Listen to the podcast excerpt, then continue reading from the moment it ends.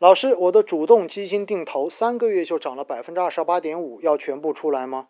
首先哈，三个月的时间涨百分之二十八点五，确实是不错的收益，首先要恭喜你。但是呢，在过去三个月，如果能够涨百分之二十八点五，那是很难得的。但是你定投的时间太短了，你才定投了三个月而已。那么你的本金有多少呢？如果你的本金过少，那我就不建议你要出来了，好不好？因为本金过少，你真正的出来，我觉得没有什么太多赚钱的意义。而且更重要的是，我要告诉你，如果一个优秀的主动管理型基金经理，他是可以持续的帮你创造超额回报的。所以，如果你挑好了一个主动管理型基金，严格意义上来讲是没必要做止盈的，长期投资就好了。但是在过去的三个月涨百分之二十八点五，我很担心这个基金经理投资的到底是什么样的标的，因为。如果是一个宽赛道的、不限行业的这样子的主动基金，是具备长期配置价值的。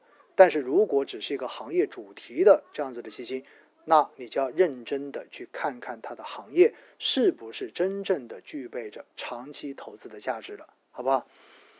好，再看下一个问题：军工还可以定投吗？我觉得军工。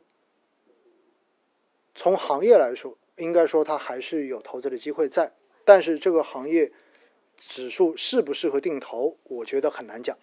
这里要特别跟大家说明一下哈，因为军工我自己实际上是持有的，而且从短期来讲，或者说看到中期这几年，军工企业和军工行业的前景应该是不错的。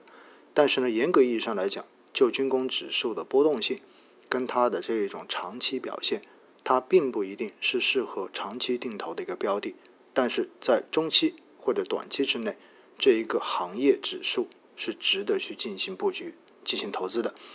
因为适合做定投的产品，在某种程度上面应该要求它的波动力要特别的大，而且成长性又特别的好，对不对？然后下一个问题，芯片 ETF 还可以做吗？已经回调百分之二十了。刚才已经讲过了哈，这种就是短期风险大，但是长期一定有很好投资价值的标的。黄金是要定投吗？黄金一次性买跟定投都可以。如果你担心短期它的价格在高位，担心它的价格出现短期的波动，那么你就分批买。如果你不担心这个，你就一次性买，好不好？再看看啊。请问老师，日本之前二十年老龄化严重情情况下，由于政府对价格的打压，医药行业并没有很高的发展，中国会走同样的路吗？我觉得这一个担心可能为时过早。为什么呢？因为中国的人口基数太大了。其实哈，最近对于在过去这段时间，对于医药行业的大量采购，对于很多呃药企来说也是有冲击的。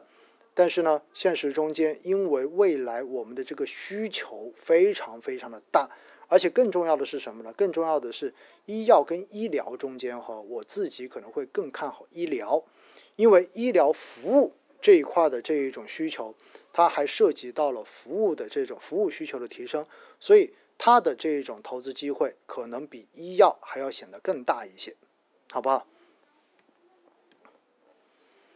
请问老师，科创五零是先等等，还是出来就可以考虑配置？首先，第一点，科创五零指数出来之后，先只是 ETF，ETF 就意味着只能是场内进行买卖的，而不是场外可以买的连接基金。所以，如果大家想要做定投，你不妨等它的连接基金出来之后再做考虑。另外呢，在喜马拉雅我也讲过，指数基金的新产品，因为它会跟标的指数的误差特别特别的大，所以并没有必要。去一定要抢新基金，你不妨等它成立建仓完毕之后，然后已经开始跟踪上指数了，这个时候再进行投资可能会更加靠谱一些。我看到有个人问我，说牛市末期基金经理会调仓，然后把大部分的股票卖掉调成债券吗？我告诉你，这要看产品。如果是股票型基金，标准的股票型基金。投资于股票市场的仓位最低不能低过百分之八十，所以对于他们来讲根本就没得减仓，必须满仓。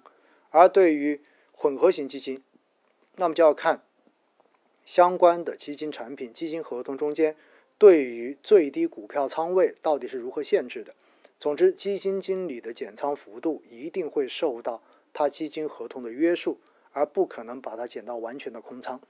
而且呢，对于基金经理来说，真正的一旦市场到了牛市的末期，他自己真的很不看好，那么确实他是尽可能的会主动的进行仓位的这种削减。但是因为在是在我国市场中间的这一些偏股类的基金，多少都会有。至少百分之三十四十左右的这样子的这种股票限制，除非完全灵活配置，就是零到九十五的这样的配置的这种要求的基金，否则都很难躲过熊市中间的下跌，好不好？这是对这个问题的回答啊。